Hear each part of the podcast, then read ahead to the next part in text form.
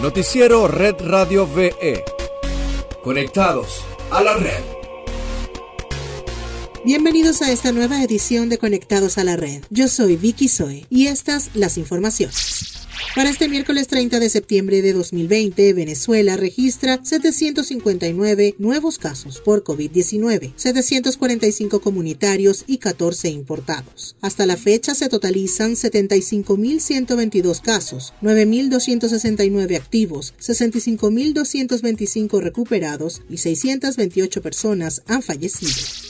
En otras notas, durante una jornada de trabajo en la cual evaluó diversos planes en materia económica para consolidar el trabajo agroproductivo, el presidente Nicolás Maduro informó que a partir del lunes 5 de octubre entra en vigencia un nuevo cronograma para el suministro de gasolina en Venezuela. El lunes 5 de octubre, que empiezan los siete días de flexibilización, comenzará entonces el sistema del último número de la placa para el día del abastecimiento, porque ya debemos regularizar en esta segunda remontada y estabilizar. Agradezco la conciencia, la paciencia, la colaboración de los venezolanos y las venezolanas en esta etapa donde hemos pasado una vez más una prueba de manera exitosa y victoriosa.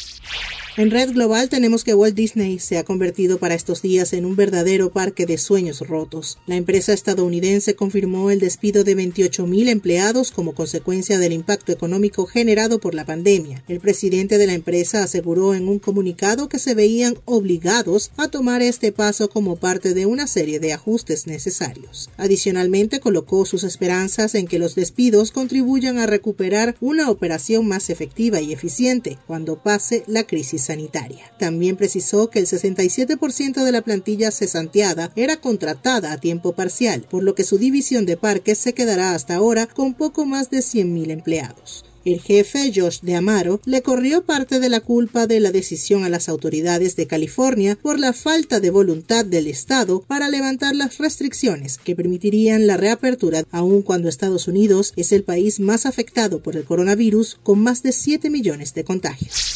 Y para finalizar te contamos que el Instituto Pantone lanzó un nuevo tono de color rojo llamado Period, periodo en español, el cual representa a la menstruación y tiene como objetivo romper con el estigma alrededor del tema y normalizarlo como una función corporal. Una colaboración entre Pantone y la marca sueca de cuidado femenino Íntima deja como resultado el lanzamiento de este nuevo tono de color rojo. La misma fue creada con el fin de empoderar a las mujeres a sentirse cómodas cuando hablen del periodo y así eliminar los tabúes un rojo activo y aventurero, un color valiente que anima a las personas que menstruan a sentirse afortunadas de ser quienes son, dueñas de su regla y con seguridad en sí mismas. Así afirmó la vicepresidenta de The Pantone Color Institute, Laurie Pressman.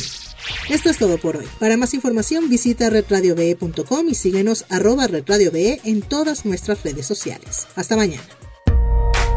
Noticiero Red Radio VE. Conectados a la red.